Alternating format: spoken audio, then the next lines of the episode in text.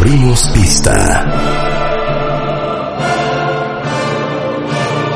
Marta de baile. En W. Five, four, three, two, one, fire. Muy buenos días, México. Son las 10 de la mañana. And this, this is how we roll. Nueva temporada. Más y mejores contenidos. Al aire. En vivo. Muy buenos días, México. Marta de baile en W. Fasten your seatbelts. One ticket, please. Lord have mercy, everybody's here. Hey, what's going on, man? Yeah, she's at home. Yeah, she's at home. Yeah, she's at home. Muy buenos días México, esto es W Radio. Let the music play. I just wanna dance the night away. Here, right here, right here, where I'm gonna stay. All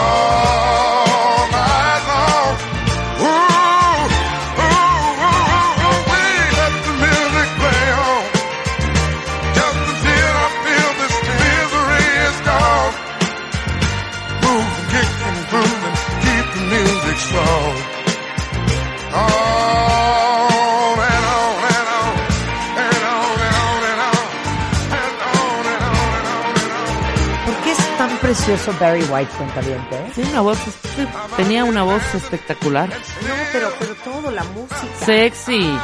The Love Orchestra. También o sea, por ejemplo, disco. tú que eres muy joven, Úrsula. Porque ustedes cuentavientes que son pues gente conocedora, gente de cierto Nivel. de cierto nivel, de cierta edad.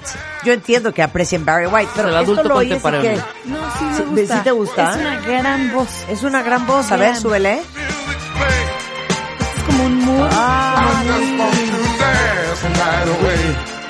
Yeah, right here, right O sea, Rulo, ¿tú aprecias a Barry White? O sea, ¿lo sientes cerca de tu corazón? Yo es una doctrina que profeso. Barry Que White. profeso. Barry White. Me gusta lo de profesar. ¿Cómo Exacto. están, cuentavientes? Muy buenos días, bienvenidos a Te voy a decir por qué nos gusta Barry y toda esta época. Ahorita que estoy escuchando. Bueno, ya lo había pensado hace mucho, obviamente, por mi calidad y mi Sí. oído musical. Sí. Están, están orquestadas estas canciones. O sea, ¿qué quiere Es una decir? orquesta. Por Es que supuesto, es una orquesta. Estás Love oyendo violines, trompetas, los timbales, claro, como claro. Earth, Wind Fire. ¿Y qué Sí. pasa ahora?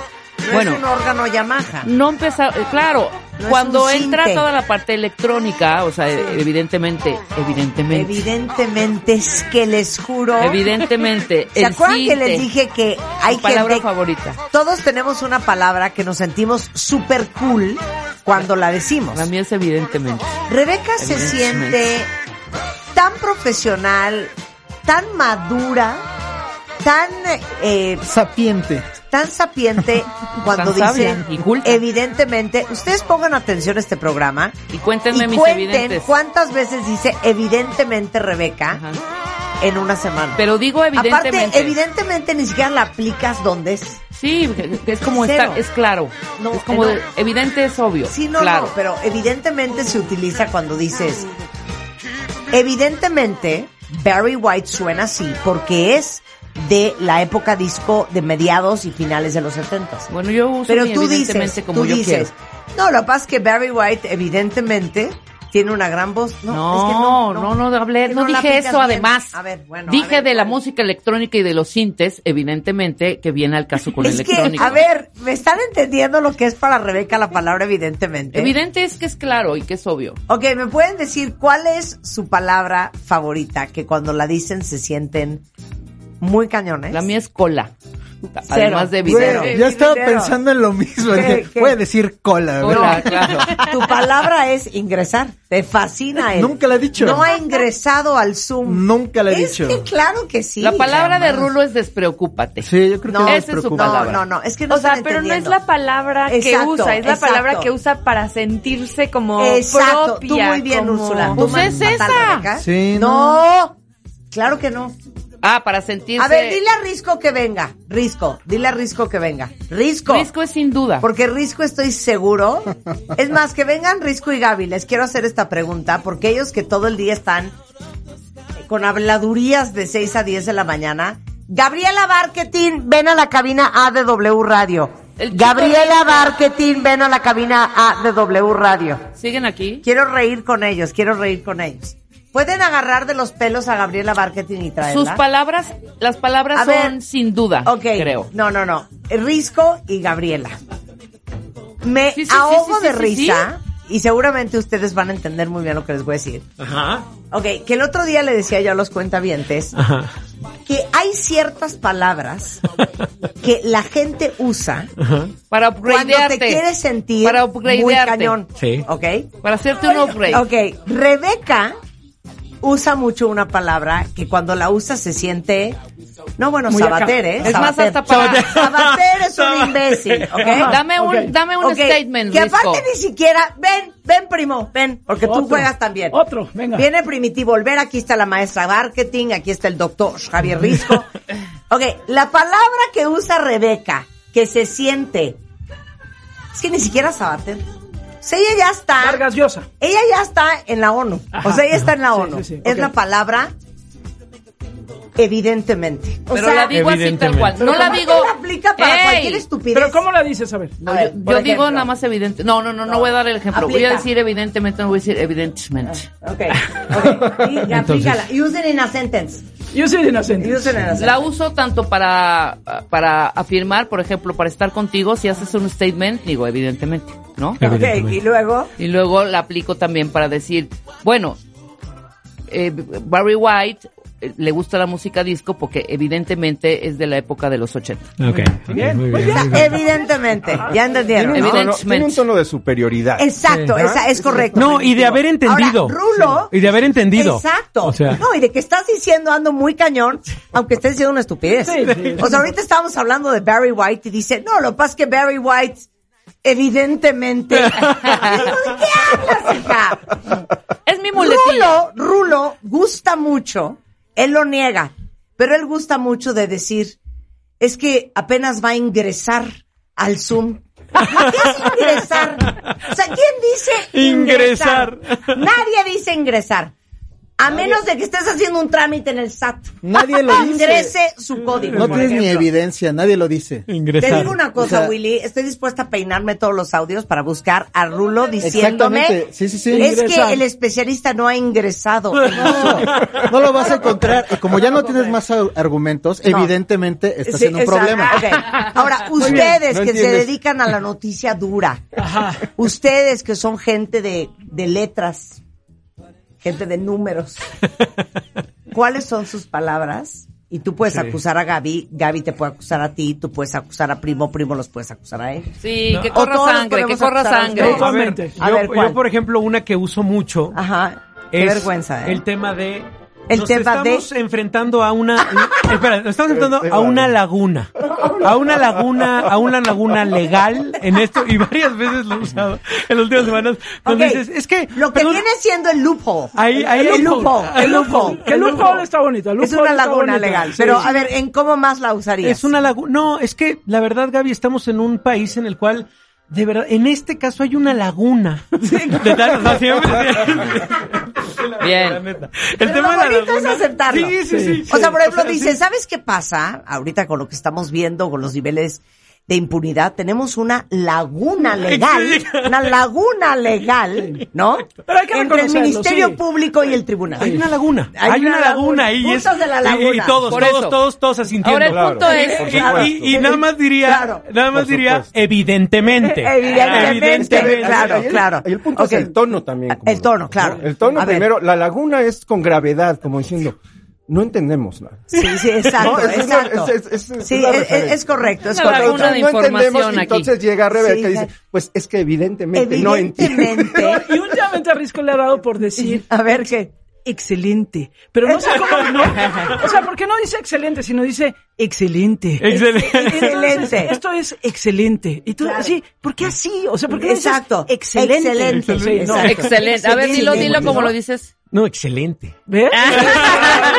Es precioso, precioso, precioso. Sobre todo cuando vino ese cantante tuyo, que solamente ustedes dos conocen, este, que se llama como Jorge Drexler.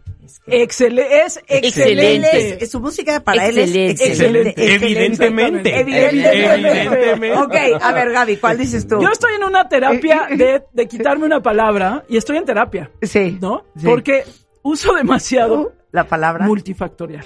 Ay, no, no, no, Barkentin, pero sí es Pero totalmente ¿para qué Barkentin. es- pero Es ¿para qué aplica? Sí es cierto. Ok, Pero aplícale en una pero sentence. a Pero estoy haciendo un esfuerzo. Llevo ya varios meses haciendo un esfuerzo que me va a brotar y yo, o sea, me la reprimo Sí. para porque porque ya Pero es- sale, pero sale, brota, sale, brota, brota, pero, brota, pero brota. ahora sí que use in a sentence. A ver, Marta de baile, para tratar de solucionar lo que es México, Sí. no hay no hay un camino único porque los problemas son multifactoriales. Claro, claro, claro, Es que claro. te amo. Porque aparte. Y podemos ir usándolo como, como canción, ¿no? Son Claro. multifactoriales. Ahí está la laguna, evidentemente. Claro. Exacto, entonces Claro. vamos usando Excelente Claro. aportación. No, evidentemente es un tema multifactorial. Eh, claro, eh, No, Sin ¿estás de duda, sin duda. Pero así. un día yo dije una palabra que tú no dejaste de joderme como dos meses, ¿Cuál era? que fue un horror de palabra. ¿Cuál? Marasmo. ¡Ay! qué- No, no, no, no. Bueno, ¿Ya es te que también, es Sí. que también. Y es que ¿En qué momento usé marasmo? No, yo tampoco no, me acuerdo, pero sí, O sea, luego estuve... Pero no es como de tu vocabulario. Marta es como más de una frasecita. Ajá. En lugar de decir, bueno, voy a decir primero como lo dice, así en- evidentemente, y es multifactorial, Sí. porque supone ser un país, supone ser. Supone ser. Siempre dice supone ser. Supone ser. Supone ser un país en donde la gente se prepara y se... ¿De dónde? ¿De Se ¿Cuándo he supone dicho que supone ser? toda la vida dice supone sí. ser. ¿Cuándo he dicho supone Uy, Oye, qué bueno que supone me lo ser. dices. A partir bueno, de mañana bueno. aire voy a lo decir, todo. como diría Marta de baile, Supone ser. Exactamente, dice, di, No lo creo, Rick. Claro que sí. No, no, sí, créelo. Falso. Pero falta la del señor. A ver, falta. A ver, a ver, primitivo. problemática multifactorial. A ver, por las lagunas. Yo, a ver. yo tengo algo parecido a lo, a- A- a al de concepto Gaby. de Gaby, Ajá. que es, todo es, tiene varias capas. Ah, varias capas, varias capas, varias capas, sí. Y Sí, se aplica sí, todo, es bonito porque se Claro. aplica a todo. Primo hermano de una serie de bemoles. Una serie de Una bemoles. serie de bemoles. La serie de bemoles es buena, esa es es muy buena. Pero te digo una cosa, lo chistoso es que obviamente todos los que nos dedicamos a esto, pues nos agarramos de donde podamos para, para poder elaborar una idea. Pero, por supuesto que tenemos todos manías, Ay, claro, palabras claro. favoritas que juramos cuando las decimos. Está muy cañón lo que acabamos de decir. Perdón, es lo mismo que hacen los políticos. ¿Por qué creen que los políticos usan las palabras coadyuvar? Porque se les hace que suena mucho más cañón que ¿Sabes cuál decir, es? Hay que ayudarnos entre Oye, todos. pero, pero por tu culpa, Marta, el otro día estaba en una reunión donde había sobre todo juristas y demás, abogados y demás, y estaban hablando entre ellos, yo estaba escuchando, y cada que decían coadyuvar, yo, a mí me daba risa por tu culpa. Sí, Es que sí, Antes claro. yo ¿creen la estoy- palabra coadyuvar? Coadyuvar. Antes estoy seguro que me hubiera pasado inadvertida, pero ahora sí, inadvertida Coad- es una bonita Oye, palabra. por coadyuvar. Y bueno, es importante subrayar. O sea, ¿por qué? No, y otra cosa muy importante es decir que, ¿por qué subrayar? Y, deja- y déjame hacer este comentario a pie de página. Ah, sí. Claro. Claro. Transitar, transitar también es una buena. ¿no? No, no, no, pero eh, igual, el, el otro día, eh, eh, no, no sé quién de mi oficina escribió en un tweet una palabra que dije, pero es que ¿quién dice esa palabra? ¿Cuál era? Es que nadie dice esa palabra, me estoy tratando de acordar cuál era, pero era algo así como, eh, ¿qué opinan de este ajuash? ah, no, la palabra atuendo. Atuendo, ¿Qué opinan claro. del atuendo de Harry Styles? No, bueno, les marqué y les dije, pero ¿cuándo me han oído decir Atuendo. atuendo? a mí? ¿No? Atuendo. Oye, ¿y qué atuendo te vas a poner para la boda? no? Entonces, es muy chistoso, según yo se llama ultracorrección, cuando por hacer un esfuerzo por hablar correctamente, Sacas unas, Qué unas barbaridades qué horrendas. maravilla. Entonces, multifactorial, Multifa- Laguna. laguna, La laguna. varias capas. Varias Varias capas. capas. Evidentemente. Evidentemente. Y Yo- Marasmo. Ah, no, Marasmo. No, No, no, no, no, no, no digan, no, marasmo no, es la, la que acabo de decir. Supone, ¿cómo era? Supone Supone. ser. Supone Sí, ser. es decir, se supone que... No, Pero supone. está supone mal, ser. supone ser. No, no, no. Supone ser. No una está mal, tampoco está mal, Es una evidentemente. con un diptongo acá. Multifactorial. Ni multifactorial. ¿Me están diciendo? Ni No. multifactorial está No mal. está pero mal, bueno. simplemente es una... no puedo creer la risa. Estas palabras domingueras, pues. Exacto, pero, Pero, bueno. Más pero que ¿saben nada. qué? Si ustedes cuentavientes que escuchan en la mañana a Gaby Arrisco, en la noche a Primitivo Olvera y a nosotros a mediodía, nos cachan que estamos repitiendo cosas, este, por no, favor que háganoslo diciendo saber Sí, háganoslo saber. A nosotros, Claro. yo por ejemplo casi siempre termino un tema o algo y siempre digo, en Ah. fin. Ah, claro. Siempre digo, en Sí, fin. Es cierto, es cierto. Siempre digo eso. En fin, Bueno, en fin. Así las cosas. Así las cosas. Así, yo- las Y el cosas. otro día una persona me habló por teléfono y me habló por teléfono aquí y le dijo, no sé si estaba Eli o quién estaba de los telefonistas y decía, es que dice demasiado en fin. Sí, Carajo. ¿ya ves? Sí. Oye, Jules tiene otra. Coyuntura. Coyuntura. Coyuntura. es Oye, de todos si los no días. estás Es hablando todo. con un ortopedista, no hay necesidad de usar la palabra coyuntura. Y en mí podrán detectar que cuando les estoy dando el avión, les voy a decir a todo, sin duda. Sin duda. Sin duda. Bye. O sea, aquí sin aquí duda. dice Pilar, Marta tiene una palabra que ni existe. Ah, Es que esa palabra me fascina. Me fascina. ¿Cuál? Toqueante. Ah, Toqueante, toqueante, claro, toqueante. claro. Por ejemplo. Sí, sí, sí. Eh, yo creo que el gran problema de tráfico aéreo que tenemos toqueante al nuevo Sí, no, aeropuerto. es que, no es para ti. Es que y cada que la usas, yo es- sí es digo, wow. precioso, es Oye, dice aquí Michangi, Ajá. dice, Barkentin y Risco se avientan más los sin duda, y hay que decirlo, sí, también tenemos Sí, que también tienen Sin el duda. sin duda Hay muy que Hay que decirlo, sí. Hay que Hay que decirlo. Hay que decirlo. Claro. Sí. Ah, dice Euri, Euri dice, Marta, para todo dice 100%. Es cierto. 100%. Digo 100%. ¿Sabes qué? 100%. Claro, pero no es lo Pero mismo. no, es lo pal- no es las palabrejas, Sí, no, es marasmo. Claro. Mira, Sí. prim- No, no, primo no. dice, por supuesto, Por supuesto. dice Itsuri. Gaby dice mucho relativo. Sí, sí, Ok, sí. Risco y su evidentemente es real, Marta. ¿De qué me estás hablando, Rebeca? Cañón. Ah, Cañón también, cañón. Sí. Pero no es 100%. dominguera, pues. Pero no, no es dominguera. No, no, pero es que no son palabras que uno dice mucho. Exacto. Son palabras que uno dice porque quiere sonar que está cañón lo que va uno a decir. Evidentemente. Oye, Así mi es. querido David Sánchez también nos escribe, dice gobernanza, también es Ah, gobernanza está de moda también. Gobernanza está de moda. Pero a ver, user inocente. Muy buena. Gobernanza. User ¿Eh? inocente. Sí. No, a mí- es que es interesante, lo que está en peligro es la gobernanza de Internet. Ah, claro. A ver, ¿qué primo? A mí hay palabras que de plano, no sé por qué se inventaron, no sé por qué. su- Conversatorio.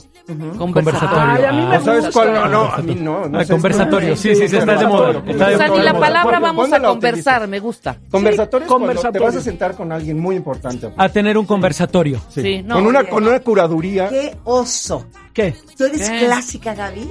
¿Sabes qué te odio? Porque usas conversatorio. Sí, O sea, usa no sé cómo no has inventado Ay, a mí me el gusta conversatorio conversatorio. W Radio. Es que Sí, sí, buena urge. idea, Paz. Gran idea. Oye, Gaby, ¿de qué se va a tratar? No, vamos a traer a Sabaté y vamos a hablar tener un una hora. vamos a tener un conversatorio. conversatorio. Aquí, 100%. aquí Es que sí me Ich bin gusta. Mimi dice, la frase que siento que te hace sentir intelectual a ti, Marta, es Ajá.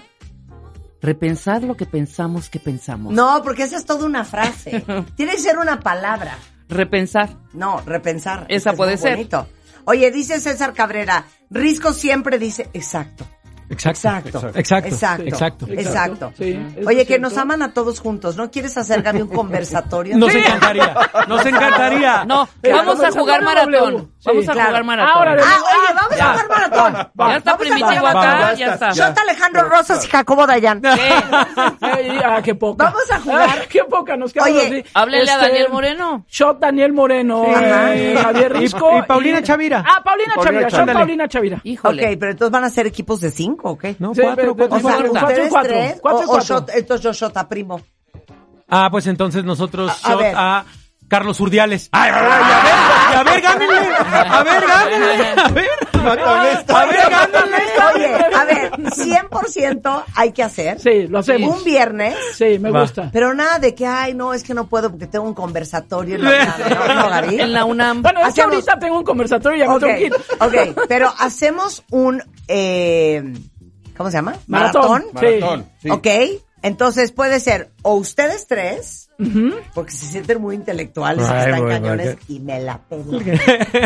O- y Rebeca yo, Shot Alejandro Rosas, Shot Jacobo Dayan. No, pero, pero, o cuatro, o sea, nosotros shot Paulina Chavira. Ajá. O sea, No, nosotros uno. tres Ajá, y son Paulina cuatro y Chavira. cuatro. Ahí está. Exacto. Tres y Cuatro y Paulina cuatro. Exacto. Ok, y nosotros, yo, Alejandro Rebeca, Alejandro y Jacobo. Jacobo. Ya, bien, Ya. muy Ya bien. estamos. Ya. Ok, ya, Ya estuvo. El Están maratón, el maratón de procesos de paz va a estar perro, ¿eh? Porque ahí Jacobo Dayan, el pro- en Ok. justicia transicional. Oye, ¿en qué momento abrimos esta caja de Pandora? No lo sé, No nos hay espiando tampoco, gente, ¿eh? ¿eh? Sí. A ver, Esmelón dice, qué importante hablar de esto. Frase repetitiva de Gabriela Martín. mucho.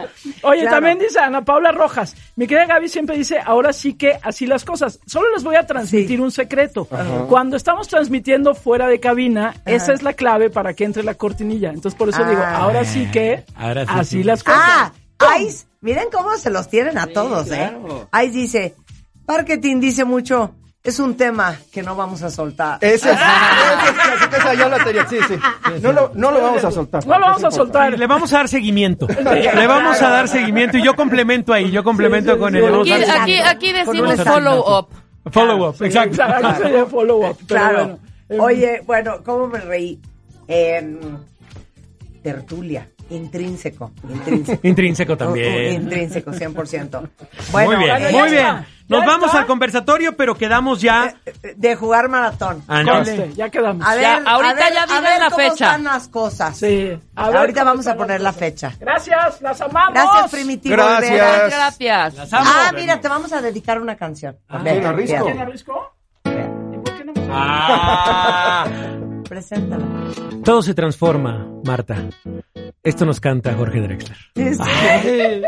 Tu beso se hizo calor. Hacemos, ah, no, ¿cuál pausa? ¿Cuál pausa? Yo ya, hacemos una pausa, ninguna pausa. Nada. Les vamos a contar qué vamos a hacer el día de hoy. Exacto. Eh, tenemos eh, en nuestra sección Happy to Help. ¿Qué onda con los zoológicos en México? Qué horror, me da una tristeza, me da una angustia, me da un A ver, pesar. Hoy invité a. Marcos Oteiza, director general del Centro de Conservación Sofari. ¿Vieron un video horrendo que No, ya circuló cállate. en las redes? Que una chavita, creo que en un, en un zoológico en Corea o China o no sé dónde era, avienta como un bote así de, de refresco Exacto. y el, creo que era un gorila o un chimpancé, Un gorila. Un gorila, agarra el bote y se lo, Se lo avienta, de, de regreso y le da en la cara. Qué bueno. Como diciendo, hey, ajá, te estás haciendo payasadas. Bueno, vamos a hablar de, híjole, prolapso rectal neta again.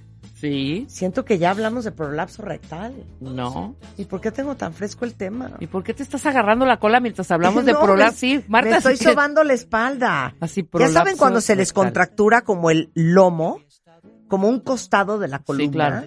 Bueno, tengo contracturada el lado derecho de la columna, por eso me estoy roba- sobando, Rebeca, no es la cola. Bueno, el prolapso rectal es cuando de verdad y Se te sale se el te recto. sale el Es recto. que no lo puedo creer. Es que no lo puedo creer.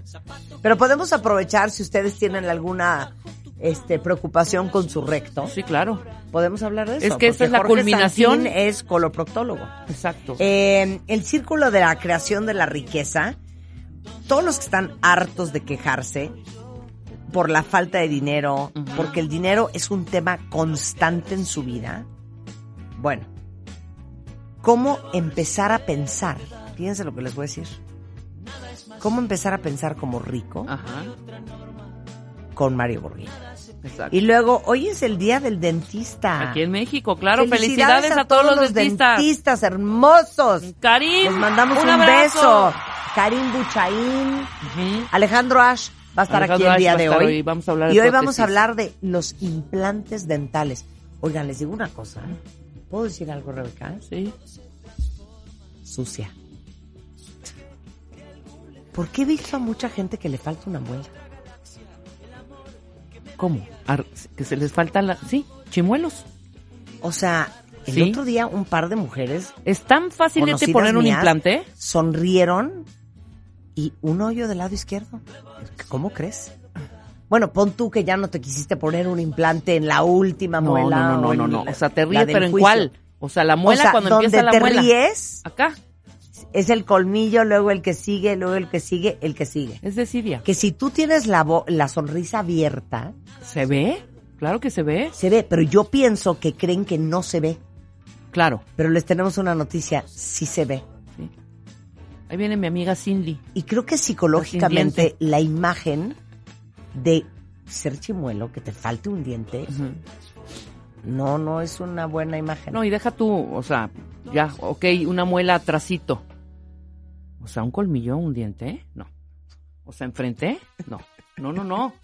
Para eso está Daniel, para que se puedan Nadie poner. esta vieja como yo, así. No. Oye, pero según yo, también tiene como muchos problemas el tener un hoyo dental. Porque Se te pues, el- mueven todos los, dientes. se mueven. Y, O sea, y te te digo como- una cosa, hasta la Pues forma ya andas haciendo ya hablando como. Kiko. Sí, claro. no, ya, Haciendo como. Kiko. Bueno, de todo eso vamos a hablar hoy antes de la una. Amo esta canción, súbele. With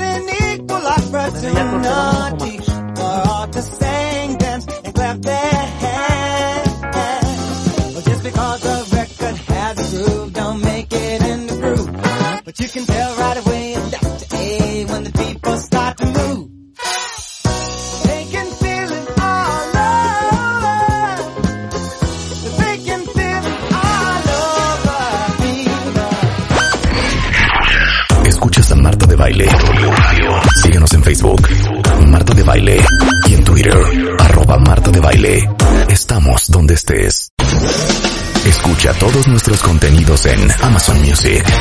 Búscanos como Marta de Baile. Son las 10.32 de la mañana. Voy a tocar un tema que seguramente todos se van a descomponer, porque creo que es algo que nos puede a la gran mayoría, Marcos. ¿Qué onda con los zoológicos en México? Y Marcos Oteiza es director general de Suofari, que está en Morelos, seguramente muchos han, han ido, porque en México hay muy pocas regulaciones, Marcos, para los animales en cautiverio.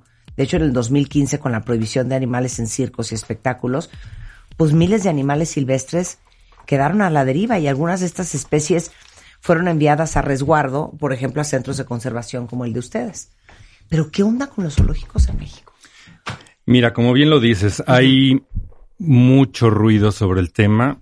Efectivamente, las legislaciones han golpeado al gremio. Creo que han sido, no creo, estoy convencido de que han sido regulaciones bien intencionadas, pero muy mal ejecutadas. Y nos pusieron a todo el gremio con la legislación que prohibió a los animales en circo, pues a sufrir. Y cuando digo a sufrir, es porque tuvimos que ver cómo, cómo apoyábamos para recibir y dar el mejor destino a todos esos animales que quedaron a la deriva, muchos de ellos abandonados en rancherías, en jaulas, donde los cirqueros dijeron, ya no te puedo mantener, ahí te quedas, ya me voy. A ese grado. Claro que no. Claro que no. ¿De qué me estás hablando? Sí, animales abandonados, animales muertos, animales vendidos para taxidermia por leyes no planeadas. Pero bueno, lamentablemente eso pasó hace casi ocho a ver, años. Perdón, ¿cuántos circos había? Mira, el, el dato no lo tengo exacto porque es un gremio totalmente diferente, pero yo estoy seguro que había más de 100 circos en el país con miles de animales. O sea, a ver, es que, ¿qué haces con un elefante? Exacto. Ah. ¿Qué haces ¿Para dónde con agarras con con un dos elefante? o tres elefantes? ¿Para dónde agarras con un tigre de Bengala? ¿O un león? ¿O un león? Yo te puedo decir qué hacen con un tig, con un león. Nos estuvieron buscando un circo en particular que, le- que tenía dos elefantas. Se quería deshacer de ellas. Pero claro, el circo en algún momento invirtió dinero por esos elefantes en manutención y, y- y no quería regalarlos. O sea, sabía que ya no podía tenerlos, pero no quería regalarlos. Entonces tuvimos que ver de dónde sacamos dinero debajo de las piedras pues, Para para, juntar la lana y decir de que lo mates, de que lo vayas a dejar por ahí o lo vayas a revender para que le quiten los colmillos o algo. No, este, mejor déjame ver cómo le hago, me endeudo, veo cómo le hago y, y- y pudimos rescatar, hacernos de O sea, uno de ellos. ¿Cuánto te venden un elefante? Pues mira, la verdad no sé si esté bien hablar de dinero, No, pero, no, sí está muy pero, bien. pero muchos millones de pesos. ¿Es broma? Sí, de, de verdad. Pues sí, Marta. Sí, o sea, sí, no sí. es de 55 mil pesos. No, ni, ni, ni eso en dólares. Wow.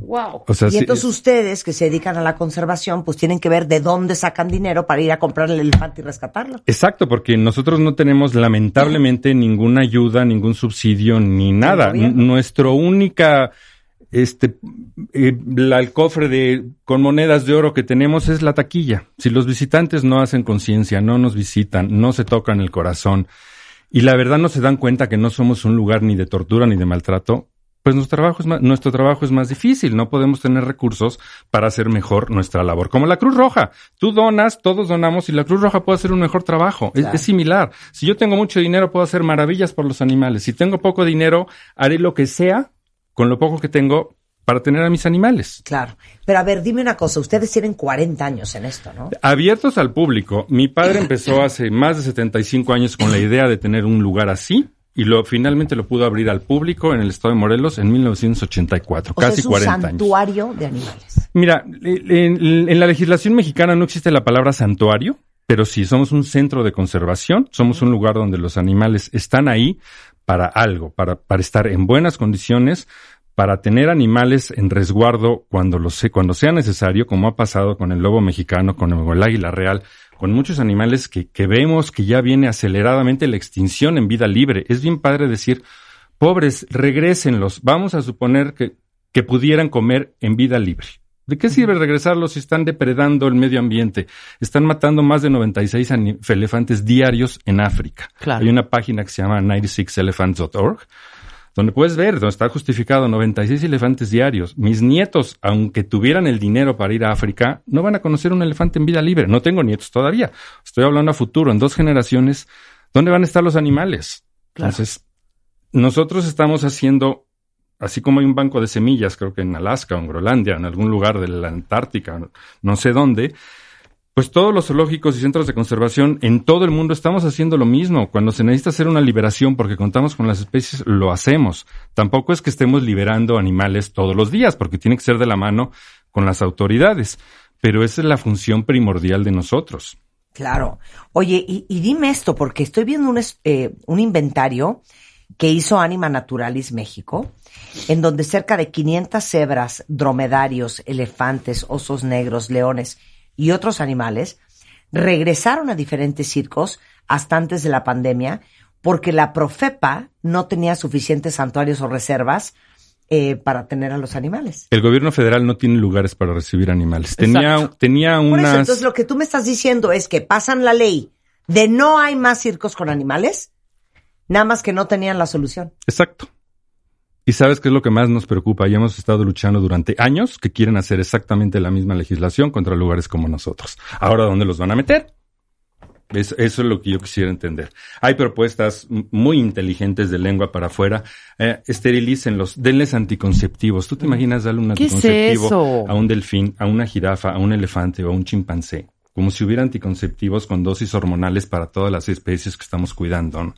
O sea, no es la manera. Yo creo que sí hay que legislar. Tenemos que tener lugares dignos para todos los animales, pero legislar inteligentemente, no dejarse asesorar por gente pasional que con un cartelito que dicen libéralo, está haciendo algo por los animales. Claro. Ahora, dime una cosa, todo esto nace del amor de tu papá y de tu familia entera, incluyéndote de ti, por los animales. Definitivamente, mi papá fue un apasionado desde niño, desde la secundaria. Lo único que le interesaban eran los animales. Lo pudo lograr.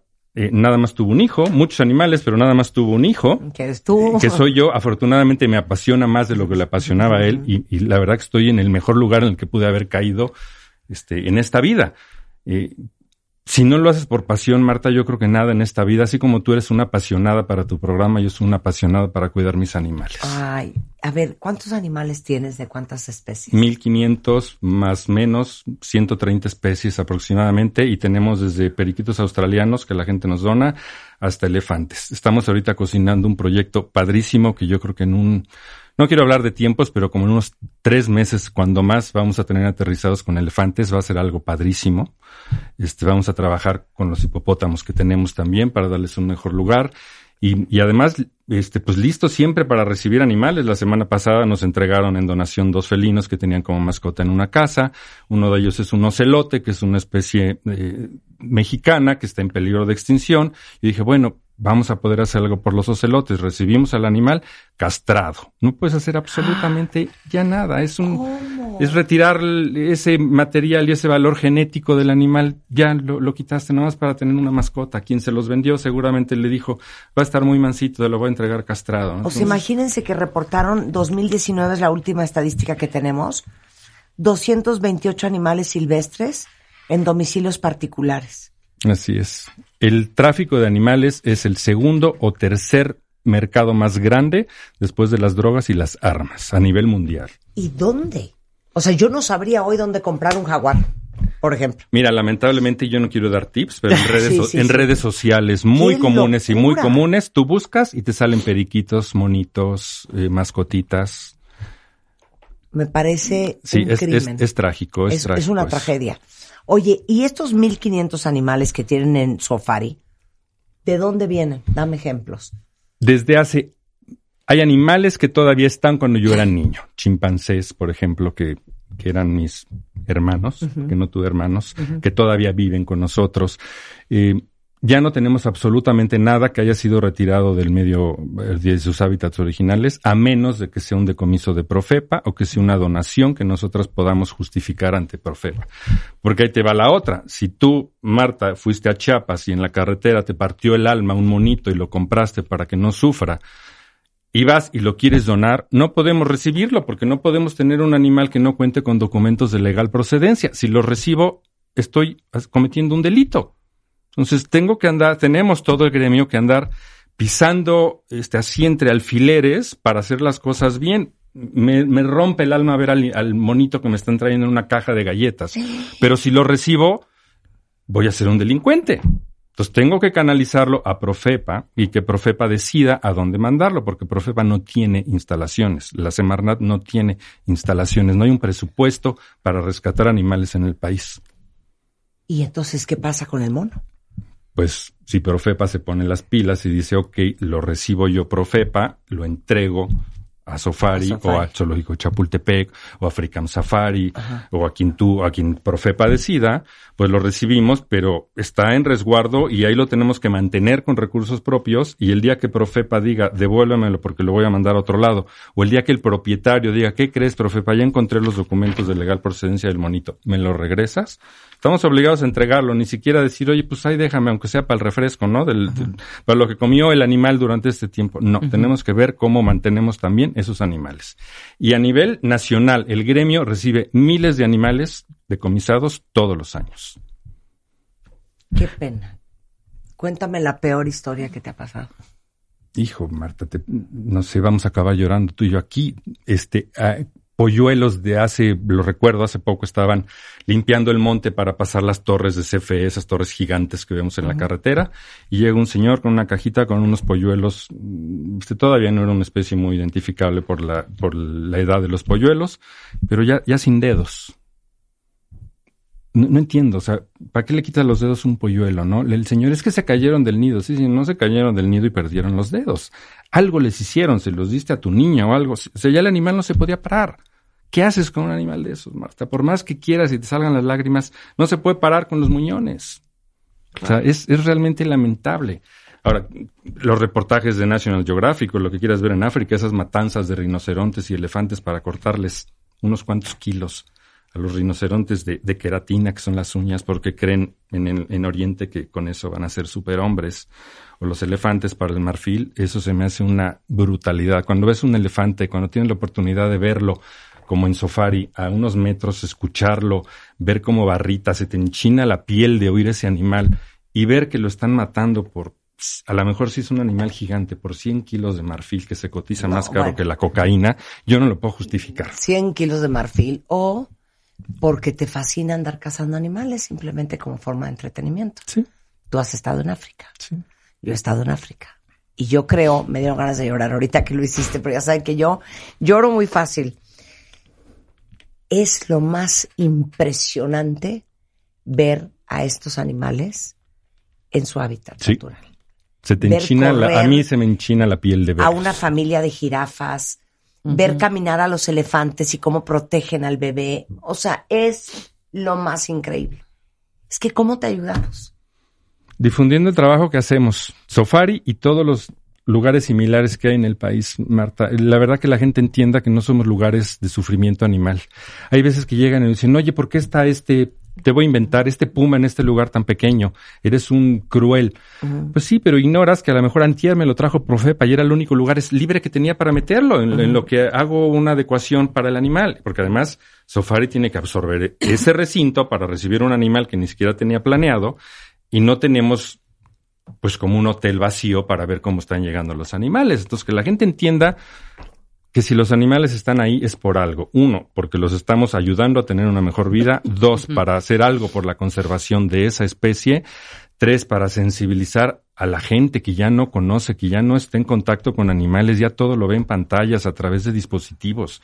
No es posible que quieras respetar y enamorarte de algo que solamente ves a través de una pantalla, a mi manera de ver. Entonces, es importante que la gente nos visite para que se enamore de los animales, como me enamoro yo, como estás enamorada tú, para cuidarlos Claro. y para respetarlos. Da la lista de los animales en extinción aquí en México, porque también es tristísimo. Mira, yo creo que no acabaría, porque si nos metemos con insectos, con aves y con reptiles, que son tantas las especies que no me las sé de memoria, pero te voy a decir las emblemáticas.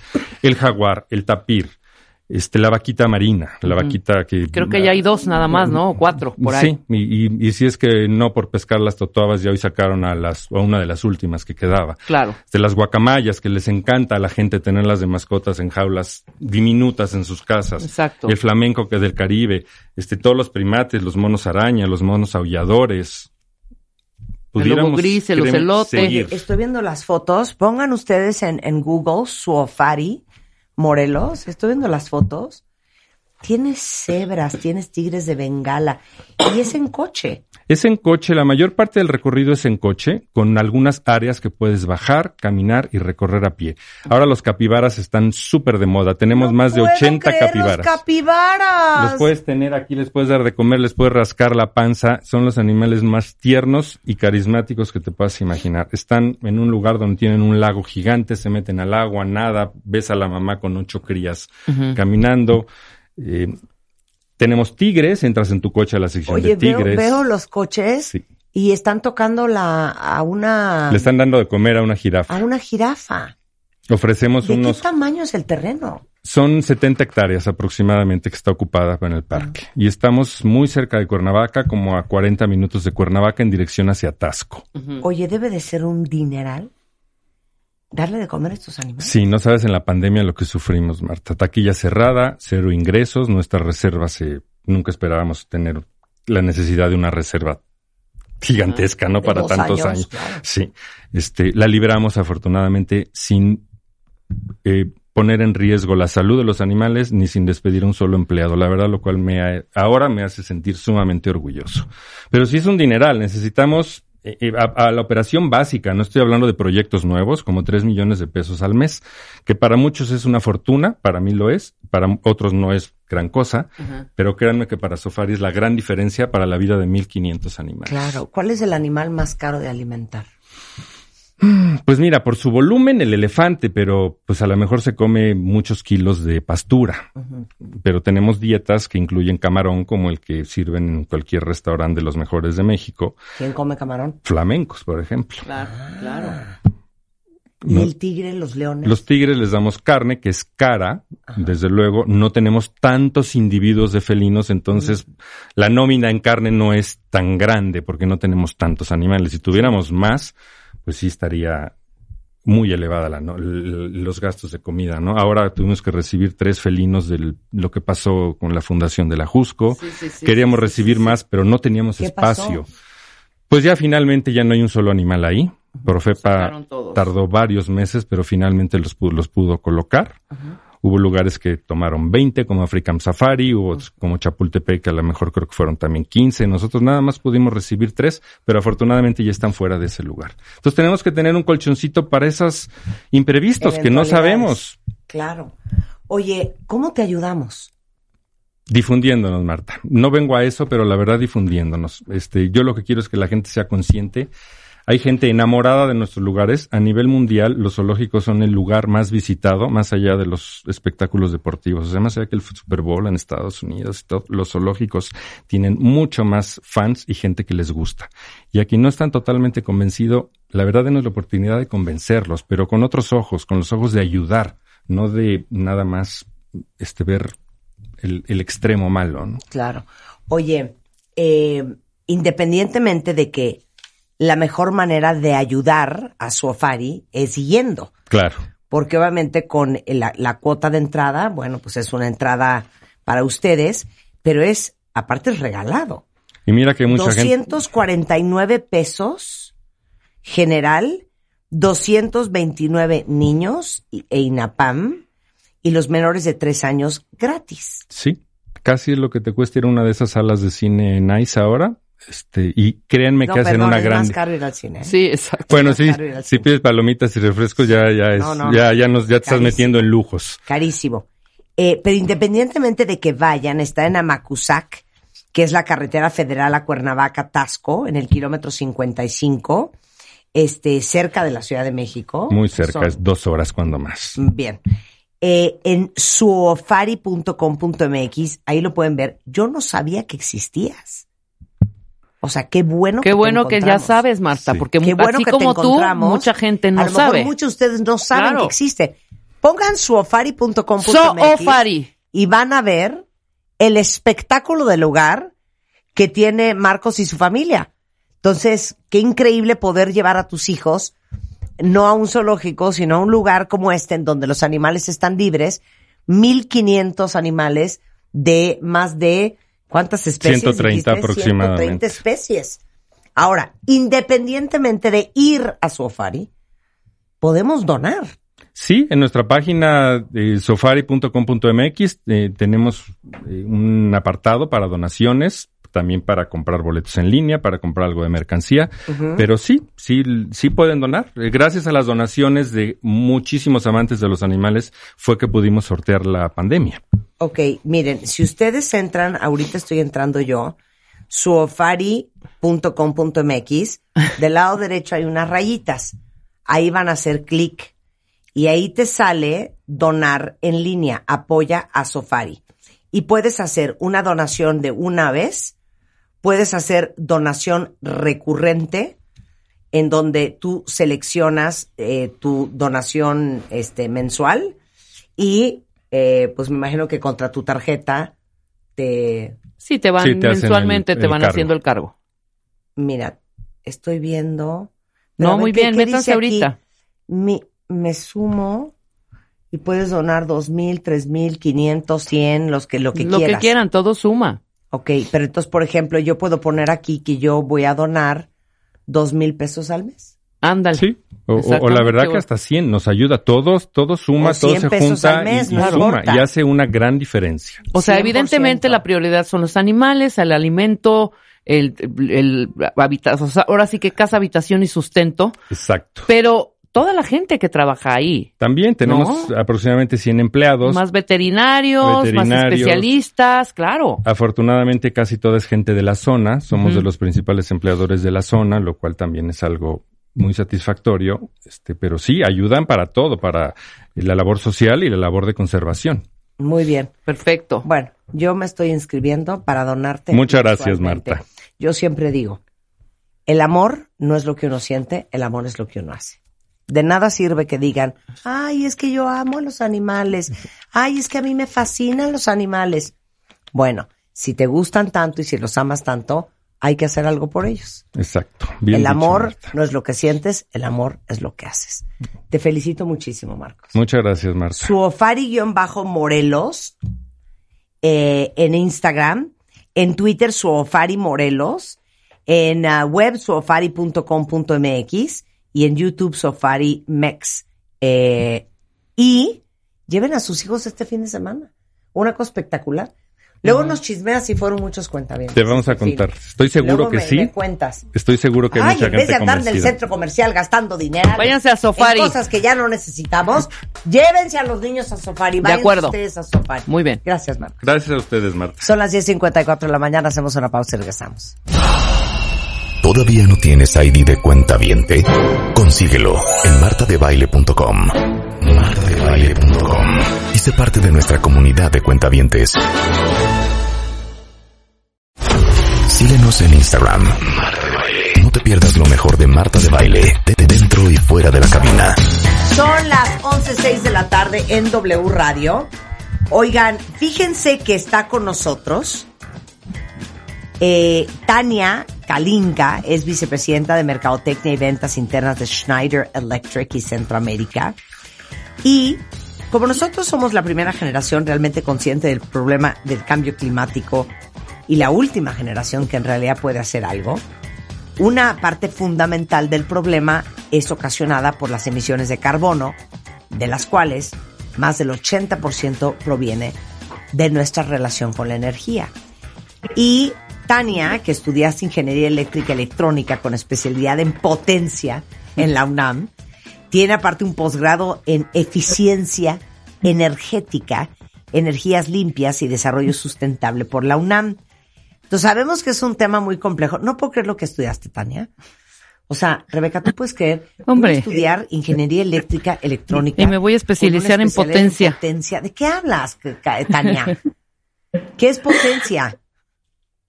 es todo lo que se relaciona con la generación, transmisión y distribución de energía eléctrica, Marta. Ándale. Ándale. Y tú dijiste, eso es para mí. Y es. Es Porque correcto. dije, la energía es muy importante en este mundo y de eso siempre va a haber trabajo y creo que no me equivoqué. No, no te equivocaste. Oye, a ver, explícales en 12 segundos a qué se debe el cambio climático. Claro que sí. Mira, de manera muy fácil sabemos que hay un equilibrio en el ambiente y justamente ese equilibrio es el que se está rompiendo. En nuestra atmósfera tenemos diferentes componentes de gases y esto permite que los rayos solares ingresen a nuestro planeta y mantengan cierta temperatura y dejan escapar, por así decirlo, los excedentes que no requerimos. Bueno, si cambiamos la composición de esos gases, lo que sucede es que estamos dejando entrar y manteniendo más de esos rayos solares de los que son necesarios. Y esto hace que los climas vayan cambiando con el tiempo. La razón por la que tenemos una proporción mayor de gases de efecto invernadero, como el dióxido de carbono, es que está justamente asociado al, al uso de la energía eléctrica y de otras fuentes de energía. Y más del 80% de las emisiones de dióxido de carbono están asociadas justamente con nuestra relación con la energía. Ahora, explícales qué son las emisiones de carbono y quién, ahora sí que quién fue o quién es. Todos somos. A ver, nosotros respiramos, inhalamos oxígeno y exhalamos dióxido de carbono. En cierta proporción esto es bueno. Y las plantas, sabemos que a través de la fotosíntesis, toman ese dióxido de carbono y nos dan oxígeno. Entonces, hay un ciclo ahí que es benéfico. El problema es cuando nosotros, por ejemplo, a través de los combustibles fósiles, estamos inyectando una proporción mayor de, dióxido de carbono y de otros gases que hacen que guardemos más de estos rayos solares y que rompamos el equilibrio del que estábamos hablando. Hoy entendemos que más del 60% de la energía que utilizamos se desperdicia. Entonces, el problema no es que usemos energía, tampoco la propuesta es regresar a la edad de las cavernas, Marta. El, el propósito es que la energía siga proporcionando valor, pero que la desperdiciemos menos o que, mejor aún, no la desperdiciemos. Y así es como te descarbonizas. ¿Esa es la palabra correcta? Así es. Descarbonizarnos quiere decir que tengamos un efecto neto cero en el medio ambiente, es decir, que no estemos desequilibrando lo que tenemos a nuestro alrededor. Y el descarbonizarnos es muy sencillo. Encontramos una, una ecuación, porque pues ingeniero nos gustan las ecuaciones, que es digitalización más electrificación igual a sostenibilidad. ¿Por qué? Porque justamente todo lo que nos ha llevado a tener este, este problema que hoy, que hoy vivimos de cambio climático, que ha sido el uso de la energía, el progreso, etcétera, pues nos lleva también a tener las respuestas. Tenemos energía eléctrica. Eso es muy bueno porque es la energía más eficiente que, que existe. Y tenemos tecnología, digitalización. Ahora tenemos que usar lo que tenemos para volvernos sostenibles. Y esto implica, punto número uno, tenemos que usar la tecnología.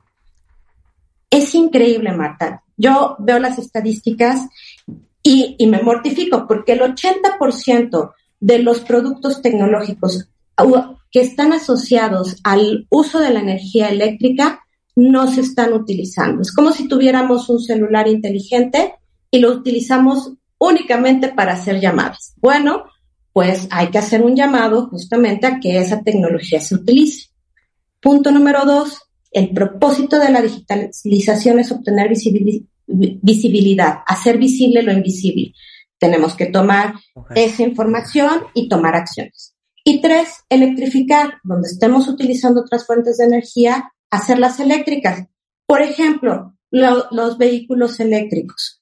Un vehículo eléctrico contra un convencional, solo por ser eléctrico, va a desperdiciar menos energía y va a tener un menor impacto. Claro. Si además, Oye, ¿Y si además Sí. qué?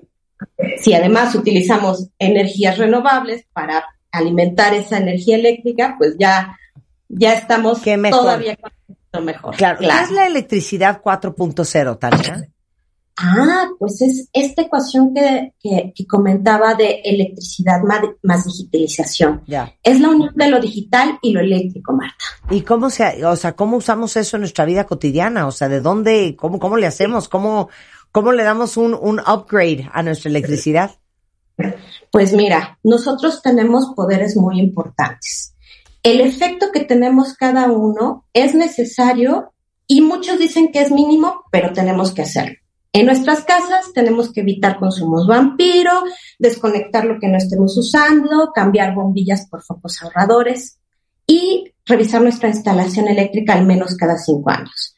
Pero tenemos un poder más importante cada uno de nosotros, que es el poder de decisión. En las empresas, las industrias, los edificios, los hoteles son los que más impacto tienen en el uso de la energía porque son los grandes consumidores. Y nosotros podemos elegir justamente el adquirir estos productos y servicios de empresas que están teniendo realmente inversión y acciones en hacer que sus impactos sean netos cero. Es decir, que no tengan impacto. Y esa es la acción más importante que tenemos todos nosotros para tomar en nuestros días a día, el poder de la elección. Bueno, pueden acercarse a Schneider Electric, es se.com. Eh, pueden ver todos los programas que tienen hasta para electricistas, eh, todos los productos, el soporte, la ayuda, el consejo y la guía para volver, para descarbonizarnos, esa es la palabra, y que nuestra electricidad sea 4.0. Muchísimas gracias, Tania. Entra a wradio.com.mx. Checa más información de nuestros invitados, contenidos y escucha nuestro podcast. Marta de Baile 2023. Estamos donde estés. Suscríbete a Marta de Baile en YouTube. No te pierdas los de Baile Minutos, de Baile Talks. Conoce más de Marta de Baile y nuestros especialistas. Estamos de regreso, cuentavientes, y está con nosotros Jorge Santín. Jorge Santín tiene una de esas profesiones que uno se pregunta, pero es que en qué momento te pareció una buena idea estudiar eso, Jorge. Hola Marta, ¿cómo están? Bien, ¿y tú? Muy bien. Te quiero. Igualmente. O sea, no elegiste pues la rodilla, No. un brazo, Codo. ¿sabes? Oye, Inclu- una chichi. claro, inclusive la boca, un de- de- del dentista, ¿no? Ahí les va. inclusive. ¿Quieren saber a qué se dedica Jorge Santini? Es una eminencia. Es cirujano general, certificado por el Consejo Mexicano de Cirugía General, pero es coloproctólogo. o sea, el colon y la cola es lo tuyo. Es lo mío. 100%. Es que te amo. El recto, 100%. el recto. Bueno, él está certificado por el Consejo Mexicano de Especialidades eh, y Enfermedades del Colon, Recto y Ano. Y es fellow de cirugía laparoscópica en el Instituto eh, Clinique de Mala- Malalties Digestives Metaboliques del Hospital Clínic y Provincial en Barcelona. No manches el nombre del hospital. Y presidente de la Sociedad Mexicana de Cirujanos de Recto, colon y ano. Así O es. sea, entiendo que hayas querido ser cirujano. ¿En qué momento de tu vida, Jorge, dijiste, ¿sabes qué? Me voy por, me voy por este recto. lado. Me gusta el recto. Bueno, definitivamente yo creo que son, son muchas variables por las cuales dices voy a estudiar esto. Sí. Te vas inclinando por una cosa u otra cosa y de- definitivamente tienes maestros durante tu Que te formación. inspiran. Pues te inspiran porque a lo mejor, oye, operan bonito, como decía uno, ¿no? Vamos a operar una cola, así le decía. Ay, sí, es precioso. Entonces, la vamos- palabra cola la palabra es una cola. preciosura. Y entonces, la verdad es que lo veías operar y decías, qué bonito opera, ¿no? O sea, porque aunque es un lugar feo, sucio, nadie se lo ve, Oscuro. nadie lo quiere. Bueno, No, y, o y sea, oloroso, además. oloroso. Tiene sus cosas. Claro. Por Pero eso, cuando pero lo tú- operas, Ajá, cuando lo operas. cuando lo operas es, Ajá. es este, pues también tiene lo suyo, es bonito, ¿no? O sea, de repente lo ves y, y tiene como ventosas y como que tiene pliegues y se ve todo feo y las hemorroides y, y este, y luego lo dejas tan bonito, tan bonito, que luego a veces el paciente dice, híjole, ahora sí lo siento bonito. Y cuando tú lo ves en el consultorio, les dices, mira, yo, yo mis recomendaciones siempre es, no te veas las primeras tres, cuatro semanas, porque vas a pensar que no te hicimos nada, porque se ve espantoso. Pero después queda tan bonito que le decimos, oye, ahora sí quedó de quinceañero, de quinceañera, este, nuevo. Pulido y ¿Sabes qué engrasado. Que estabas escribiendo, ¿saben en qué Ah, no pensé? pinteado. En el tentáculo de un pulpo. Es que así se ven, a veces. Claro. Así se ve. Yo no puedo creer. No puedo creer. Mm, La gente que come pulpo. No puedo creer. delicioso. En mi vida lo he probado. En mi vida lo voy a probar. Y el simple hecho de que los pulpos son tan inteligentes y saben cuando los van a matar. ¿Ya vieron ese documental del pulpo? Bueno. Sí. Bueno, Sí. en mi vida voy a comer pulpo, pero no puedo creer cómo inventan comer cosas que no se deben ni de comer. Así de, ¿sabes qué? Yo quiero un, ¿cómo se llama ese? ¿Cómo se dice el sea urchin? No, no. El, el- ¿Cómo se llama? La bolita que es toda espinada. El. ¿Cuál? El erizo. Andan comiendo. El erizo, ah, el erizo. Erizo. No le echan erizo hasta el sushi. Sí, claro, no, el erizo sí es asqueroso, pero el pulpo a la brasa sí es buen rico. Cero. Uy, qué del y puta, y el pulpo en su tinta, no, bueno. Pues si a ti te gusta la comida chiclosa. No, no, no, no, no, qué delicia. Y nada más te digo una cosa, ya no comes pulpo, ¿eh? Ya no he Porque comido los pulpo hace pulpos mucho. son la preciosura más preciosa. Sí, no tienes razón, morir. ya no hay que comer pulpo, ni muchas no otras cosas, pulpo. tienes razón. No, ya no hay que comer animales. Sí. Ya te lo dije. Bueno, perdón, cierro el cochete. No, hay que tener una me- dieta balanceada. Como médico tengo que decírtelo, pero. No, eh, ya te digo algo. Ya no voy a discutir contigo. Ya no quiero comer proteína animal. A pura Ya no- hierba y ya- ya semilla. quiero ser vegetariana. Pura hierba y semilla. No puedo con la proteína animal. Pues tampoco está tan mal. La verdad, yo creo que tienes que adaptarte a lo que tu cuerpo te pida, lo que tú quieras que mi y que cuerpo te caiga no me bien. pide proteína Ese es el animal. punto. Sí, hay gente que no tiene un, No. un buen metabolismo. De hecho, mi cuerpo no me pide nada. No tienes que consumir algo. Ya dijimos que vamos a inventar una pastilla para ya no volver a estar preocupados de que se va a comer. Sí, se la van a tragar. Rulo y Marta nada más. No, pero si se ponen a pensar, comer animal, ya, neta, neta, neta, ya ahorita regresamos al recto. Sí. Es comer cadáver, no se hagan bolas, ¿eh? Es comer cadáver, o sea, Híjole. es un pollo muerto, es un, ya, es un, Marta. es una vaca muerta, es un pescado muerto, es un Salmón pulpo muerto. muerto, que aparte sufrió cuando murió. Es un armadillo Es muerto. un armadillo muerto. Sí, claro. Pero ¿sabes qué? Están muertos. Sí, mu- es muerta, muerta. Cero. Y ancas de Pues rana muchas muertas. variables. Hay, hay, hay mucho, hay pues es que hay mucha polémica lo que estás diciendo. No, yo sé. Evidentemente, hay mucha Yo polémica. sé, pero sabes que la polémica no Pero bueno, el tema es la cola el día de hoy, hombre. Ay, ya. Bueno, ya, ¿qué? El tema es la cola el día de hoy.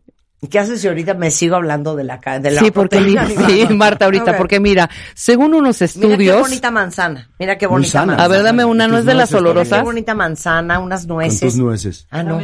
A ver, ¿no tendrás una patita de pollo que me regala? Ay, no. Bueno, ok, ya, cierro. Entonces, por eso dijiste, quiero... Mm. O sea, porque primero eres cirujano y después Sí. decides en qué Hacer te vas a una especializar. ¿Cuáles eran tus opciones? Yo te voy a decir si las regaste o no. Eh, pensé en algún momento hacer eh, cirugía plástica, pero después como que no. Cero. No. tú muy bien con el O recto. sea, No, muy bien recto. dije, me voy a seguir dedicando a las enfermedades. La cirugía plástica es, no, no, no tiene, o sea, no es una especialidad que no, que no sea buena, es necesaria, etcétera, pero ven más eh, pacientes sanos en realidad. Claro, 100%. Sí. Oigan, él como está encargado de el, el colon eh, el ano y el recto, hay muchas cosas que podremos hablar contigo. Sí. Habíamos escogido hablar del prolapso rectal. Nada más quiero que sepan que esto existe, pero no me quiero clavar ahora en eso porque quiero hablar de otra cosa contigo. Claro. Quiero hablar de los divertículos, por Seguro. ejemplo, ¿no? Sí. Entonces nada más explica prolapso rectal, se van a horrorizar. ¿Quieren gritar? Googleen ahorita prolapso rectal y pongan imágenes para que vean lo que les va a salir. Correcto. El rápidamente, el prolapso rectal es cuando se sale el recto del cuerpo. O sea, se sale a través del conducto y del ano. Y entonces lo ves por fuera. Y entonces ves como una masa toda roja, completamente. Y normalmente se sale cuando el paciente puja. Entonces, y esto se debe a muchas causas.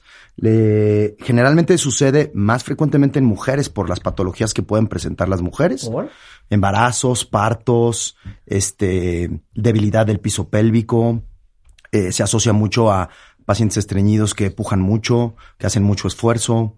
Eh, hay varias cuestiones anatómicas que favorecen también que haya un prolapso. Es ¿de que no entiendo. Porque cómo, imaginemos que ahorita que están muy de moda los calcetines en mi vida, Correcto. ¿no? Que el recto es como un calcetín por dentro y que cuando pujas el calcetín queda pero para afuera. Exacto, es como si te quitaras el calcetín y dejas la mitad del calcetín en el pie Te y lo lo demás queda afuera. Te lo pido. Así es. Y entonces, Y entonces la mayoría de los pacientes son pacientes grandes, son pacientes mayores y son mujeres que a veces o no se dan cuenta. ¿Cómo? No, a veces no se dan cuenta y sienten que es o un hemorroide o algo por el estilo, o a veces el mismo recto se puede volver a subir. Normalmente se empiezan a dar cuenta cuando el recto ya no se mete. pero espérame un segundo, ¿cómo se te va a salir el recto con un calcetín? Que el recto de arriba, de adentro, no está agarrado de algo. Exactamente. De hecho, esa es una de las causas, que no está fijo a las estructuras habituales. ¿No está fijo? O, o pierde esa fijación por alguna cirugía Pero pélvica. ¿con qué está fijo? Normalmente se fija unos ligamentos, se fija, por ejemplo, en las mujeres tiene mucho que ver el, el tabique recto vaginal, lo que hay entre la vagina y el recto, la fijación al sacro, que es la, el hueso que está en la pelvis, las fijaciones laterales de los ligamentos laterales, eh, mujeres que no tienen útero, es un poco más factible, mujeres que tienen partos prolongados, hay una elongación de los nervios que inervan los músculos del piso pélvico y eso hace más flácido el diafragma pélvico, lo hace más débil, lo debilita y entonces con los años y con el tiempo es una patología que se presenta, digamos, en, en gente vieja y se sale. Pero entonces, espérame un segundo. Se sale porque tenías los ligamentos rotos Supongo, o se sale porque de tanto pujar durante tu vida se te rompieron los ligamentos y se te salió. No es tanto que lo, están, eh, más bien están como flojos, quedan guangos en realidad. Entonces pierde un poco su fijación y se hace más elástico el tejido y entonces pierde ese, ese sustento que debe tener dentro de la pelvis y entonces con el esfuerzo normalmente se sale. Se sale, pero sigue agarradito, pues. Agarrado, exactamente, no se va por completo. O Ya. sea, se salen Ya, ya entendí. 10 centímetros, 5 Pero ¿cómo es posible que se te salga el, el recto y que tengas un prolapso rectal y que no te des cuenta de qué estás hablando? A veces hablamos Pues, de- ¿Cuánto se te sale? Pues a veces pueden ser 10 centímetros, pueden ser 5 centímetros, a veces dependiendo del grado puede ser un prolapso interno que todavía el paciente no se da cuenta y lo que ellos tienen como síntomas es incontinencia o tienen estreñimiento. Pacientes que tienen demencia también podría ser, pacientes viejitos que a lo mejor están con su cuidadora, no ponen mucha atención, pacientes que tienen algunas enfermedades mentales que se la pasan pujando por ansiedad o por obsesión. Entonces, a veces esto también puede llegar a pasar en los niños por algunas infecciones eh, con parásitos que también les produce mucho pujo y al niño se le sale, pero esto normalmente en el niño no hay que hacer nada porque es reversible, quitas el, la causa que podrían ser los parásitos y entonces esto ya no, no afecta. En, en, en los adultos sí hay que tratarlo, evidentemente, porque si ese recto no se regresa, se atrapa allá afuera, se empieza a perder la circulación, se necrosa, se pone todo negro muere y exactamente se muere el tejido y se puede caer y el paciente puede entrar en una sepsis en realidad. Ahora, eh, estamos hablando del compartimento posterior. Nosotros en la pelvis lo dividimos en anterior y posterior. Se sale el recto, pero también se puede salir el útero o se puede salir la vejiga. Entonces hay pacientes que no nada más tienen un problema del recto, porque como tiene una debilidad en la canasta pélvica, o sea, en los músculos del piso pélvico, a veces hablando de mujeres, pues podría salirse la vejiga, que sería una cistocele, así se llama, o podría salirse el útero a través de la vagina, que sería un úterocele, Y aparte el recto, Pero entonces espérame, la vejiga, ¿por dónde se sale? se sale en la cara anterior de la, de la vagina. Tú lo ves cuando revisas a la paciente, le pides que Ah, puja, se hace una bola en la cara anterior. Ya. Recuerdo alguna vez una, una paciente que vi cuando yo estaba de estudiante, era una monjita, que se le salía el útero y se le salía el útero y nunca lo dijo ni nada. Y una vez lo operamos por alguna otra cosa y nos dimos cuenta y se lo comentamos. Dijo, ah, sí, esto me ha pasado toda la vida, pero no quería que nadie lo supiera. Y así pasa, muchos de los pacientes llegan con sus hijos.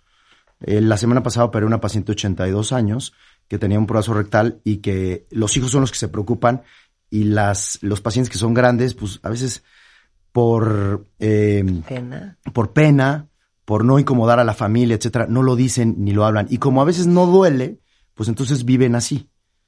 ¿De acuerdo?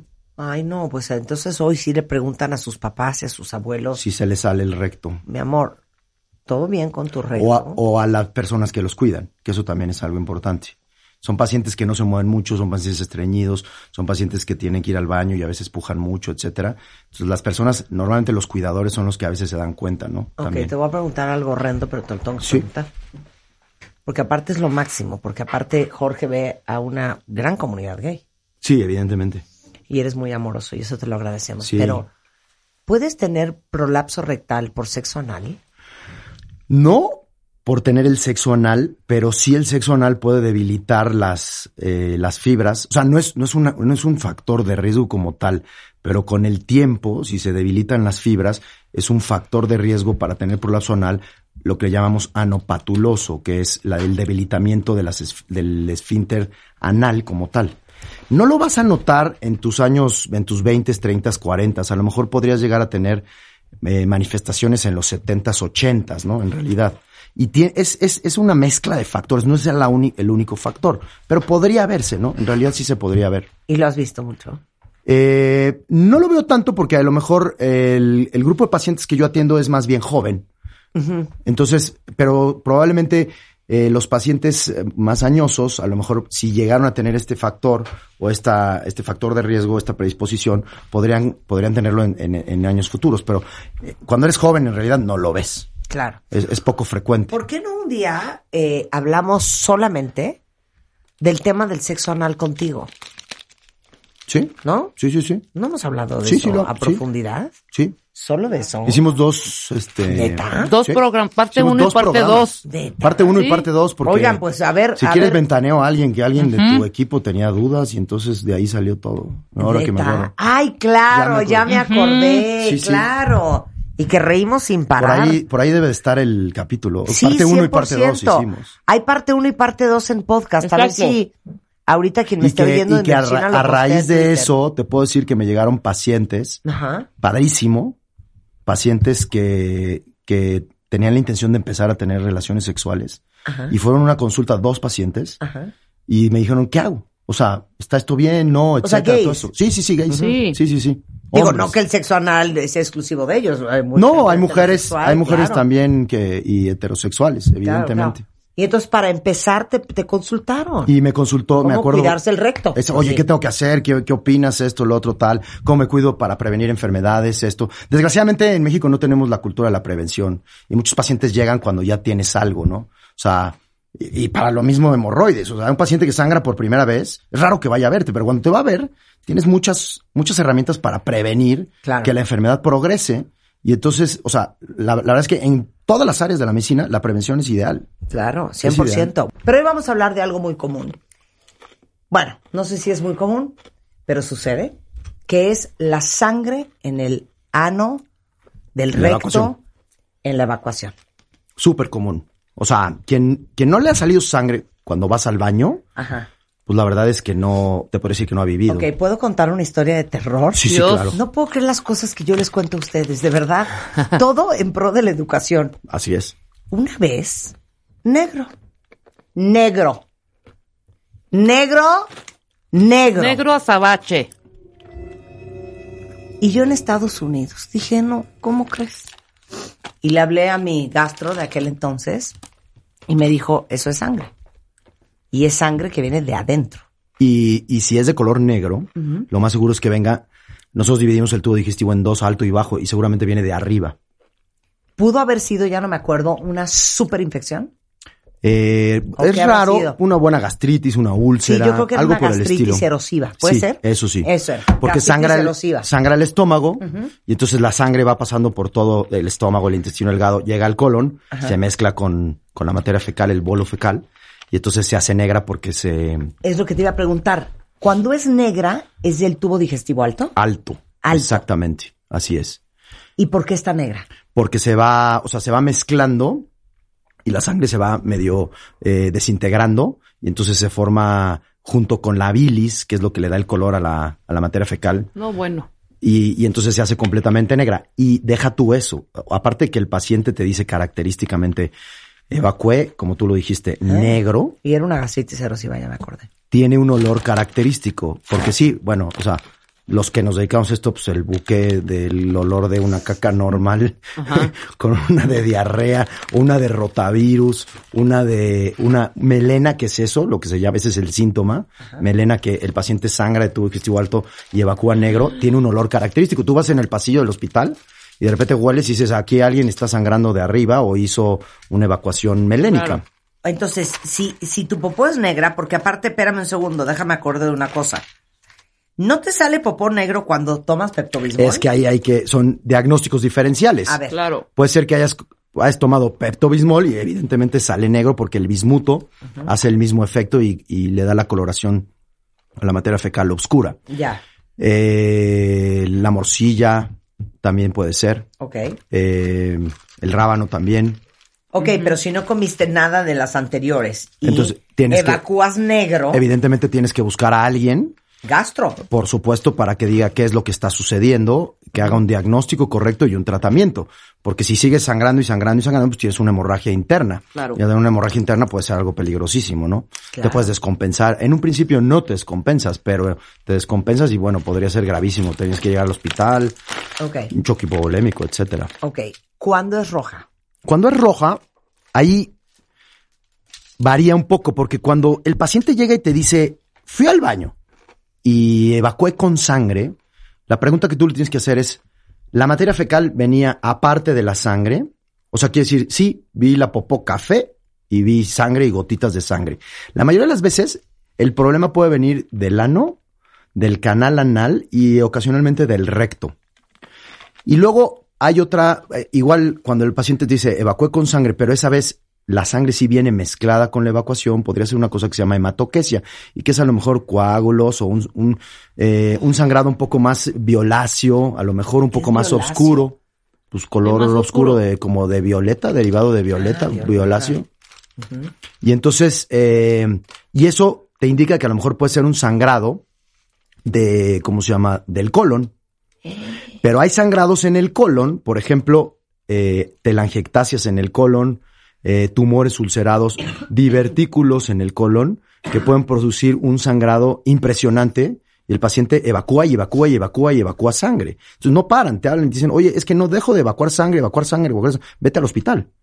O sea, porque hay algo que está sucediendo, que estás sangrando en el intestino, en el tubo digestivo. Pero eso es muy serio. Muy, muy serio, muy serio. O sea, A ver, pero entonces espérame.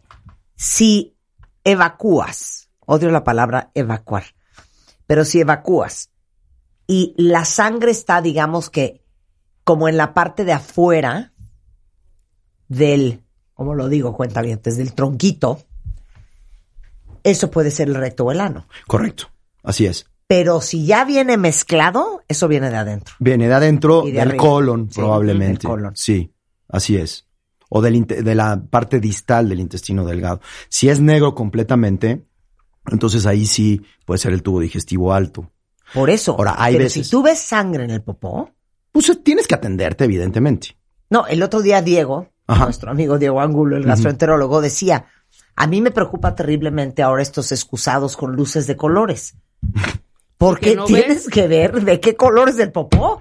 Evidentemente sí. Hay- O sea, sí tienes que ir al baño y ver tu popó. pues mira, lo ideal es que tengas un excusado blanco. Blanco. Evidentemente, porque Claro. si tienes que ver lo que sale, este, pues es tuyo y se va a ir. Entonces tienes que verlo. Pero sí lo tienes que ver. Por supuesto, yo creo que sí. Y tienes que ver, es importante las características, porque muchas veces en la consulta yo les pregunto, ¿cómo haces popó? Sí, claro. Y te dicen normal, pues sí, pero normal para ti puede ser anormal para otra persona. Claro, pero a ver. Duro, blando, etcétera. ya les- sangre, no sangre, Ya les etcétera. enseñamos cuál es la escala de Bristol. Correcto, así es. Explícales la escala de La Bristol. escala de Bristol da una clasificación y es una tablita en donde vas poniendo fotos de la, de la materia fecal. Cuando haces bolitas es uno, cuando haces una salchicha compactada con bolitas es dos, una salchicha completa o un estilo como de salchicha sería el tres, eh, cuando está dividida pero es blanda sería cuatro, cuando es segmentos o está, eh, digamos, completamente no formada, deshecha, sería eh, el 5 y el 6 es diarrea, etcétera. Entonces, más o menos clasificas cómo está haciendo el paciente popó dependiendo cómo de la forma o de las características. Pero evidentemente si ves sangre, pues tienes que atenderte. No siempre, y eso es algo que a muchos pacientes les da miedo, no siempre que veas sangre en las evacuaciones es algo malo. O sea, Sí, sí, evidentemente. Nosotros, los, el personal de salud, cuando alguien llega contigo y te dice evacué con sangre, tú le vas a hacer las preguntas pertinentes para descifrar si tienes que hacer más estudios de extensión aparte de la revisión o la exploración física y determinar si realmente ese paciente necesita, por ejemplo, una colonoscopía, necesita algún estudio de rayos X con marcadores, necesita Claro. alguna otra cosa. No siempre, pues este, oye, tengo 19 años, hice popó dura, sangré, a la revisión encuentras una fisura anal, pues ese es probablemente el tratamiento. Pero es muy distinto que llegue un paciente de 70 años, que nunca en su vida ha sangrado, hizo popó, sangró, y no le encuentras nada a la exploración física, pues tienes que pensar mal, ¿no? Claro, y seguramente el paciente tendría alguna otra cosa o investigar si tiene otra cosa. Claro. Oye, a ver, y ahí te va otra pregunta. Cuando la gente se limpia y hay popó en el papel, ¿Cómo? O sea, eso es normal. digo, Sí. perdón, soy una estúpida. Sangre. Ah, ah, ok, ok. Por estar desconcentrada. Sangre, sangre. Y tú eres un imbécil. Y tú, eso es normal. No, no, sangre. Ah, cuando evidentemente probablemente sea un problema en el ano, lo más Ajá. seguro. Y es el ano, eh, el ano, te- tenemos la parte externa y la parte interna. Entonces lo más seguro que cuando tienes, eh, eh, cuando te aseas y tienes sangre y lo ves con sangre, igual puede ser fresca, puede no ser fresca, pero evidentemente debe de ser un problema lo más externo posible. ¿Ok? Ya. Y hablando de limpieza, aquí es un punto importante. Creo que es bien, bien importante el papel higiénico. Mucha gente utiliza toallitas húmedas, pero casi siempre los coloproctólogos recomendamos el aseo con agua. O sea, el tener un bidet, que pues, hoy en día em, eh, aquí en este país es poco probable que los encuentres. O sea, definitivamente. Voy a hacer otra vez mi mención. Ajá. Me vas a amar. A ver. Y si no lo oyeron, les va a caer muy en gracia. Si ya lo oyeron, los voy a recordar. Me rompí la cabeza en diciembre de qué le regalo a Juan, mi marido. Me pasé un mes pensando qué le regalo a Juan, hasta que de repente se me prendió el foco. Un excusado. Hay unos excusados maravillosos. ¿Por qué los hombres están obsesionados con instalarse, parquearse, diría mi mamá? En el baño. En el baño, 20 minutos. No, bueno, Te lo juro que siento que es un rollo psicológico, ¿eh? sí, definitivamente. ¿Verdad que sí, cuentavientes, hombres Así que es. escuchan este programa? ¿Por qué ustedes pasan 20 minutos sentados haciendo qué? Voy- Nosotros vamos y salimos. Voy a salirme de mi papel de doctor Sí. y voy a hablar como hombre. Como ¿Qué te hombre, parece? claro. Es el único lugar donde nuestras parejas o mi mujer no están jodiendo la vida. no se meten a molestarte. Entonces yo qué creo que eso es- estúpido eres. Entonces la verdad es que es mi espacio, mi lugar, Ajá. mi tiempo y nadie se va a meter porque nadie se va a meter Ajá. cuando estás haciendo popó, evidentemente. Bueno, luego llegan tus hijos Sí, y ahí sí se sí. instalan Oye, y te platican pero y te muy dicen, bien tu pero mujer, ¿eh? Porque yo le digo a Juan, llevas 15 minutos, ya basta. Claro, Marta sí, Así sí le se le pone yo. ahí a- Ya basta. como soldado. Ya basta. Bueno, afuera. te voy a decir qué me dice mi mujer. ¿Qué te Córtale. dice? ¿Por qué diablos no Sí. predicas Sí. Con el ejemplo? Exacto. ¿Por qué no di, por qué no, si a todos tus pacientes les dices que no te tienes que estar 10, 15 Sí, minutos, sí, 20 sí, sí, minutos, sí, sí. ¿por qué tú sí estás ahí? Exacto. Y le ¿Sabes digo- qué? ¿Cómo se llama tu esposa? María, Marian, tienes María. toda la razón. Muy bien. María, tienes toda la razón. así es. Muy mal. Sí. Oye, entonces le regalé un excusado, hablé con el agente de Elvex y me mandaron un excusado espectacular y la tapa del excusado, el asiento, tiene casi casi temperatura, te masajea, eh, sale un chorrito, echa agua, entonces te lava tu colita. Puedes ponerle colores al agua o, o al, o al excusado. trae un control remoto. No sé la Sí. joya, ¿eh? Sí, sí, sí. Y aparte creo que también puedes nada más comprar el asiento e instalarlo en En el excusado que tú Sí, tienes. sí, sí. No, te digo una cosa, ¿eh? sí jala, ¿eh? Sí. Sí jala. Ya lo usaste. Sí jala, sí jala. Ahora, ¿qué es mejor? ¿Papel seco normal o toallitas húmedas? Depende, aquí depende mucho del paciente. Hay pacientes que usan toallitas húmedas y se lastiman mucho la piel por el uso crónico y les produce una cosa que se llama dermatitis perianal. Ya. Y entonces hay que quitarles las toallitas húmedas. Y el papel, pues bueno, en realidad casi la mayoría de los pacientes, la mayoría de las personas utilizamos papel higiénico y con eso es más que suficiente. Lo que sucede es que hay veces que, dependiendo de la característica de la evacuación, a veces el paciente requiere o necesita de más aseo y entonces ahí es cuando recomendamos que utilicen agua, la regadera, eh, la regadera de teléfono, el chorro de agua, etcétera. ¿Ok? Ya. Entonces eso es lo ideal. Eso es lo ideal. Lo Les digo una cosa, compren uno de esos excusados, los vende Elvex, es una belleza, ¿eh? Sí, pero Nada tú, lo quiero comentar. o sea, pero tú estás, este, lo ¿Qué? que quieres es que Juan se pase más tiempo en el excusado, entonces, a darle esos regalos. Tienes toda la razón. O sea, no sé si Debería fue- de haber comprado no sé si fue contraproducente. Claro, tienes toda la razón. O sea- Debería haber comprado una cubeta a ver si así se le quita. Oye, a ver, eh, pregunta de, de, de varios aquí. ¿Cuándo me preocupo por sangre en la evacuación? Cuando no se quite, es muy frecuente que tú evacúes con sangre Ajá. y de repente pues, no volvió a pasar. Claro. ¿Eso es una fisura anal? Es que la fisura anal podría ser dolor y sangre y evacuaciones duras. Es, es una triada. Porque Ross dice, ¿por qué se dan las fi- fisuras anales y cuál es el, trata- el tratamiento? La mayoría de las veces se da porque eres estreñida y el tratamiento es corregir el estreñimiento y curar la fisura. Claro. En realidad. Claro. Pero yo me preocuparía cuando sangras cada vez que vas al baño. Y me preocuparía si nadie te ha revisado. Me preocuparía si no has acudido a una consulta para que alguien te explique Claro. si ese sangrado es normal.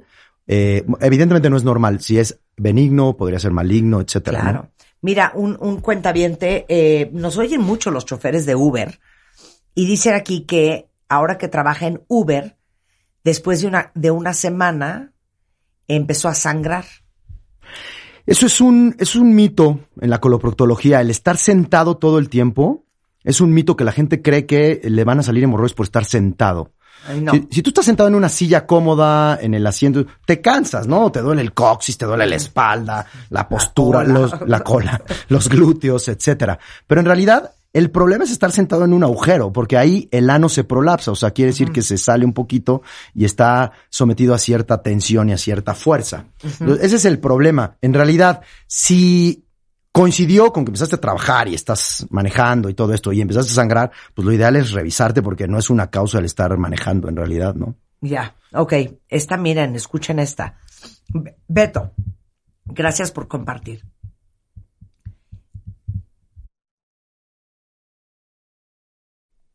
Léelo tú. A ver, ¿dónde está? Beto. Yo sangraba y me hicieron una colonoscopia y me encontraron un adenocarcinoma invasor moderadamente diferenciado. Evidentemente, sí. Obvia- obviamente. eso? eso? es un cáncer.